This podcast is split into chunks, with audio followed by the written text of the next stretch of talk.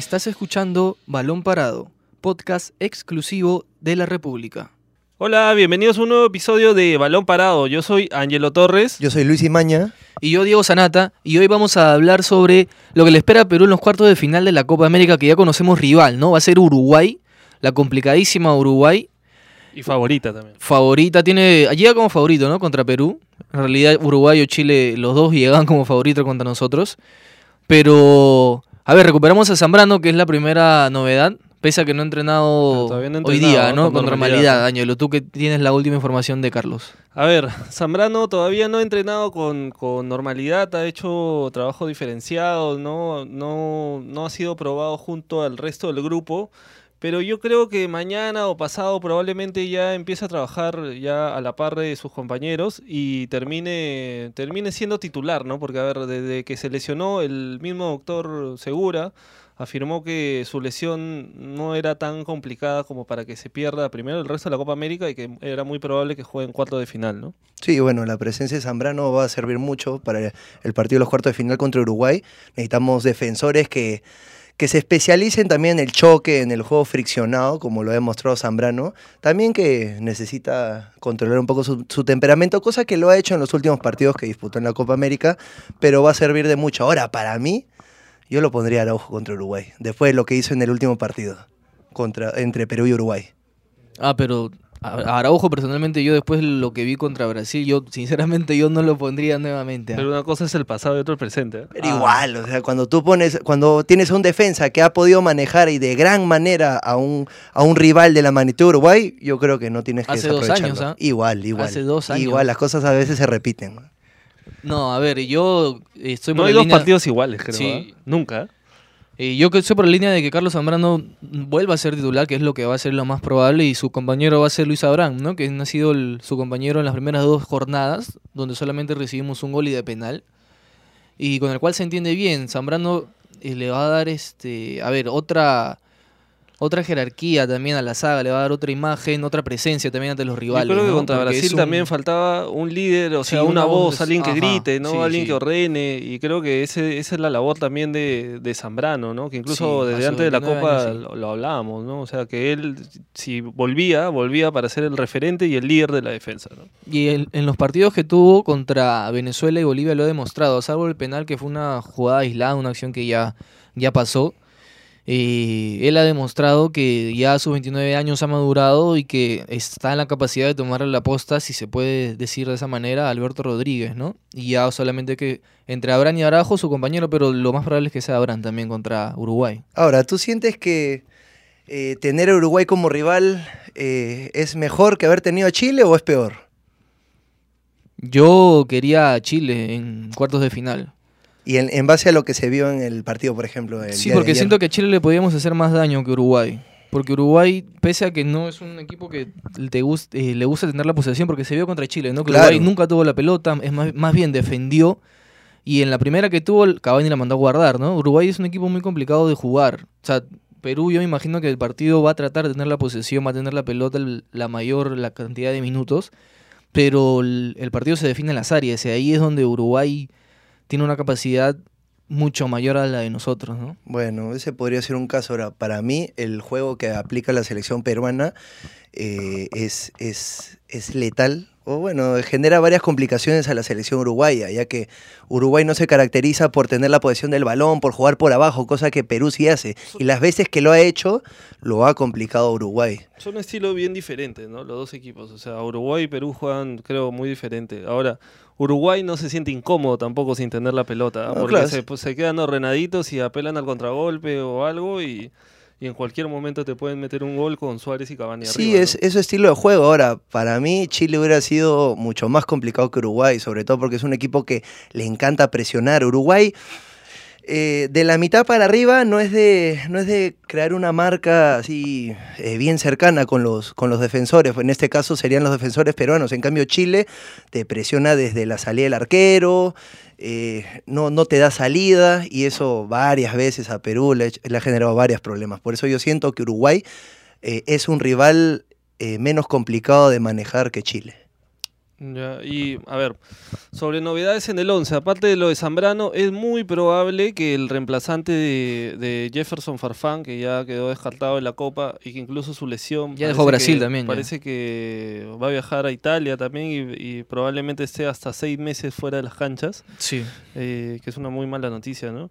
Eh, Flores sería el, el que tomaría su lugar, ¿no? Por, por el lado izquierdo. O sea, un jugador tácticamente creo que ha aportado bastante a la selección. Pero igual queda la duda o la interrogante entre si vuelve a apostar por Polo a la derecha, si es que lo mantiene, Esa o es la si es que pasa este perdón o este o esta segunda oportunidad para Carrillo. ¿Ustedes qué harían? Mira, todo el mundo en estos momentos se está pidiendo Carrillo, sobre todo después de las palabras que ha... De ahí más adelante vamos a, a- a leer el pronunciamiento que tuvo en redes sociales él sobre el audio que salió y se convirtió en viral. Eh, pero a ver, yo personalmente a Carrillo yo le daría minutos sí, pero entrando desde la banca, no como titular, porque tú no sabes cómo te puede responder en esos momentos Carrillo jugando desde el arranque. Él ha venido siendo un jugador irregular, no juega 90 minutos hace cuántos meses, dos, tres meses.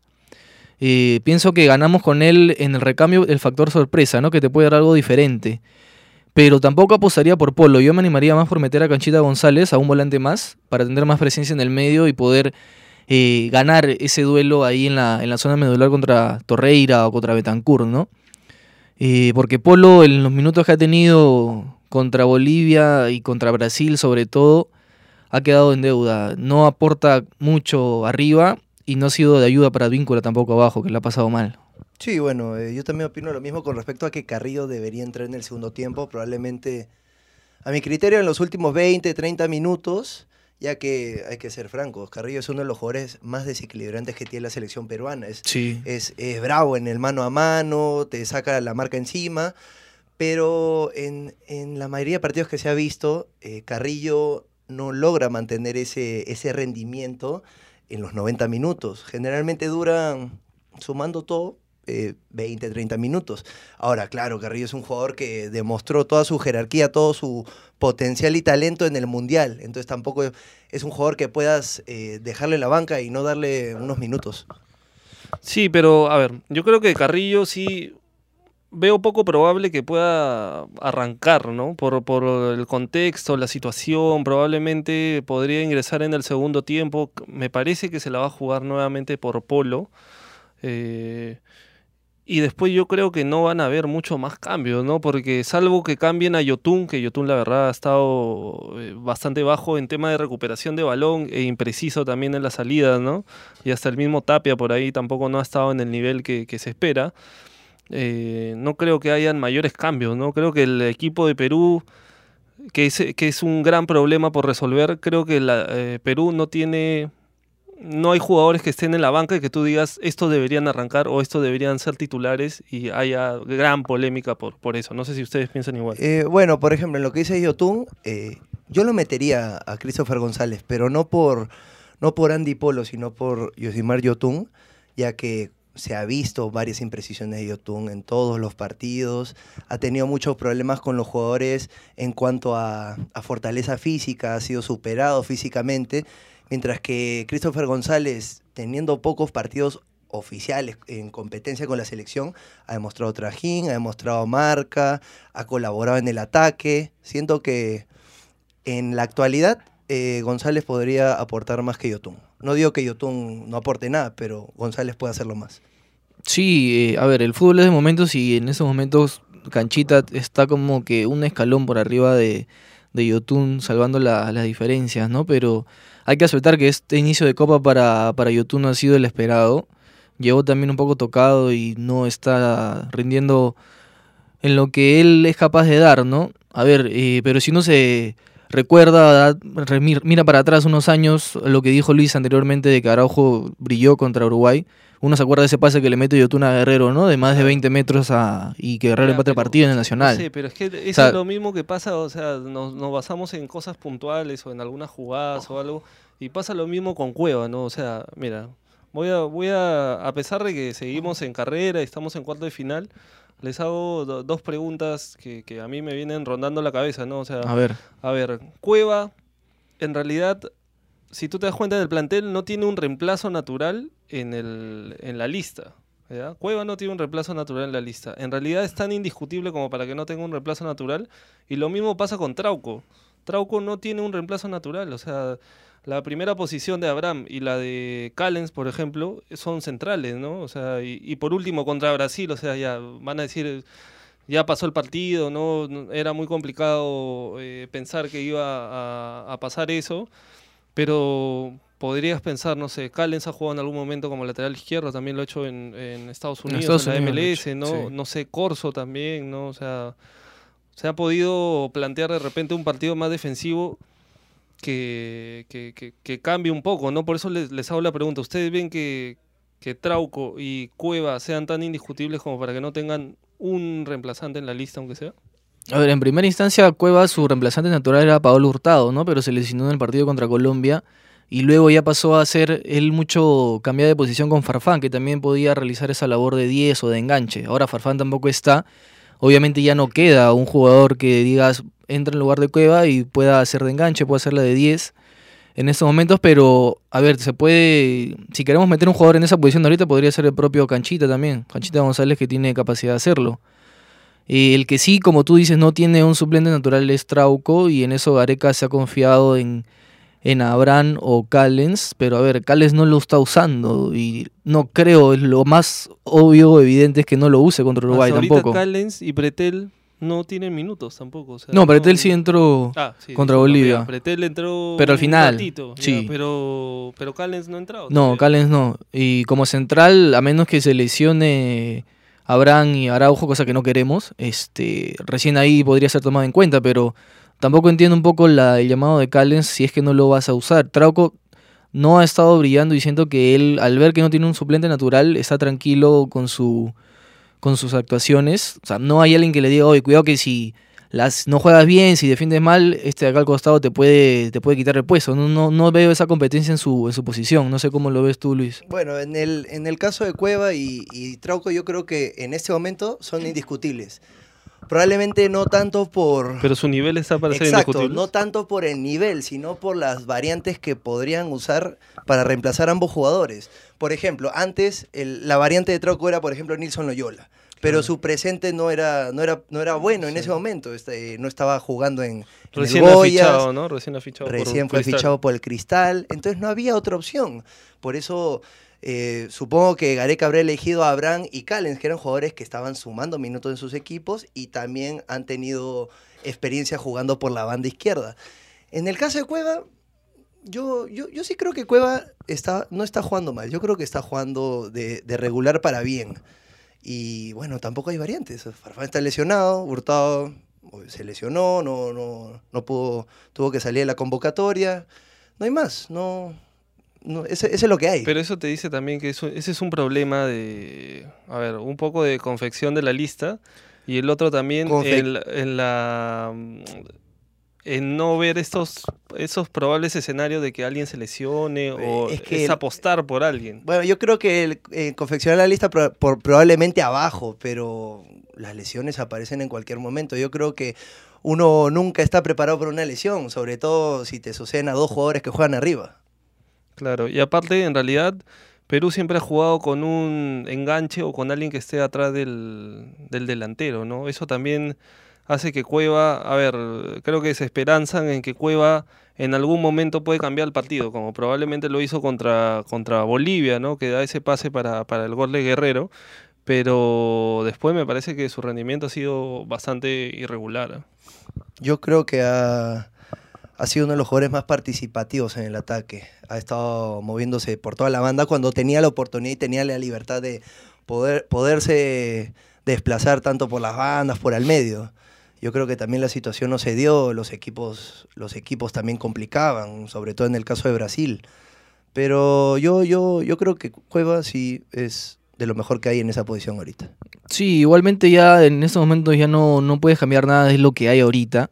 Y con eso hay que afrontar lo que el- va a ser el partido contra Uruguay. Y esperemos que, a ver, el golpe duro que ha sido la derrota contra Brasil, el grupo lo puede asimilar de dos maneras, ¿no? La primera es que te termina de hundir y ya no tienes, recuperas. O la segunda es de que quieres salir ya en el próximo partido a lavarte la cara, a dar la sorpresa y decir que lo que pasó fue un, un accidente, algo que ocurre de acá cada 50, 20 partidos, Tienen no sé. que reaccionar, ¿no? Tienen que reaccionar. O sea, creo que peor, peor, no solamente el partido con Brasil fue la peor goleada en contra en la era Gareca, sino también el peor partido de Perú en la era Gareca. Sí, eso es seguro, pero también eh, hasta el mismo entrenador de Uruguay, Oscar Washington Tavares, lo dijo después de la victoria ante Chile. Esto podría ser más peligroso a Perú. Claro, algunos dicen, los golearon a Perú, ya van a venir con la moral baja, pero también podrían ya armarse, blindarse defensivamente para que eso no vuelva a pasar. Y ese es uno de los temores del técnico uruguayo. Sí, igual yo siento que Uruguay no se confía porque sabe que los estilos son tan distintos y que Perú por, por en algún momento, a ver, el 2007 también jugaron en, en zona de, de grupos y Perú termina ganando cuando Uruguay era favorito, ¿no? 2011 empatan, entonces a Perú en los últimos tiempos en Copa América no le ha ido tan mal, ¿no? Ha sabido En- jugarle. Bueno, en semifinales perdimos en el 2000, en el 2011 que se vuelven a cruzar, se pierde, ¿no? Pero Pero tampoco no es que nos hayan pasado por encima. no, O sea, no. el juego de Perú se puede, es puede, con- incómodo, y es incómodo. puede contrarrestar al uruguayo también. Sí, sí, sí, es, es incómodo para Uruguay, ¿no? Sí, ahora, a ver, Ángel, no sé si tú lo tienes, lo de Carrillo, para leer eh, su tweet que puso eh, hoy día temprano en redes sociales justamente sobre los audios que se habían convertido en viral rápidamente. Bueno, es el inicio, a ver, él comienza diciendo de que en los últimos días, eh, han circulado información falsa que afecta a su reputación y busca afectar a la selección. Él se defiende, indica que una parte ha recibido el apoyo de sus compañeros del comando técnico y está listo para competir y defender los colores de la selección cuando el profesor Gareca lo, lo vea conveniente, ¿no? Además, Sí, bueno, además agradeció públicamente el apoyo de todos sus compañeros en esta situación. Obviamente a nadie le guste que sea verdad, sea mentira, igual se llega a hablar, sobre todo si es mentira. Y bueno, uno por, uno por uno me han hecho sentir su apoyo en este momento, también a mi familia, amigos e hinchas que me han hecho llegar sus muestras de apoyo y cariño de distintas maneras. Somos un grupo fuerte y nadie va a romper la unidad que existe entre nosotros. Eso fue lo que escribió André Carrillo en su comunicado. A ver, yo creo que el grupo definitivamente lo apoya y, y, y le- por ahí que yo estoy seguro que a algunos de los referentes le gustaría que Carrillo esté jugando, porque saben que, que el potencial sería de Perú sería mayor, ¿no? Pero definitivamente algo ha pasado por lo que todavía espero que se pueda resolver en estos días y que pueda jugar en cuarto de final, ¿no? Pero ju- justo sobre el partido contra Uruguay, ya para ir cerrando un poco el programa, Godín ha dicho que ante Perú es una final. O sea, a ver, Uruguay que siempre sale con los dientes apretados, con el, con el cuchillo para, para herir al, al rival, sabe que se juega una final. Uruguay que es campeón 15 veces de la Copa América, el, máximo ganador. ganador, ¿no? Sí, a ver, hace bien creo en no confiarse y no tomar como referencia el último partido de Perú con Brasil, ¿no? Porque todos los partidos son diferentes y, eh, a ver, eh, Perú, y yo creo que Gareca ha trabajado en esto, en que va a salir con la intención de demostrar que lo que pasó fue un error, ¿no? Y eso también lo mencionó Luis también sobre el técnico Tavares, de que eso también un equipo lo puede ser más peligroso y yo confío y espero de que las cosas sean así, ¿no? De que por lo menos se compita. Si es que, dependiendo cómo vaya el partido, pero yo quiero ver que la selección compita y vuelva a demostrar que lo que hizo en las eliminatorias, en la parte final y del Mundial, eh, lo puede mantener, lo puede volver a llegar, ¿no? Puede volver a conseguir. Claro, yo sé que, por ejemplo, el último partido que jugó Perú con Uruguay fue, fue hace dos, tres años, pero acuérdate, y Godín, el que está declarando, la pasó muy mal con Pablo Guerrero, sobre todo en, en, el, en, el, en la anotación que marcó acá en el Estadio Nacional, así que no lo hice por las puras tampoco. De Paolo, ¿no? De Paolo. Ojalá que Paolo también esté conectado y en su mejor nivel, ¿no? Así que ya nos vemos mañana en un nuevo episodio, ¿no? Mi nombre es Ángelo Torres. Yo soy Luis Imaña. y Diego Sanata para poder eh, continuar con esta previa de los cuartos de final de la, de la Copa América. Ha sido un gusto y esto ha sido Balón Parado. Esto fue Balón Parado, podcast exclusivo de la República.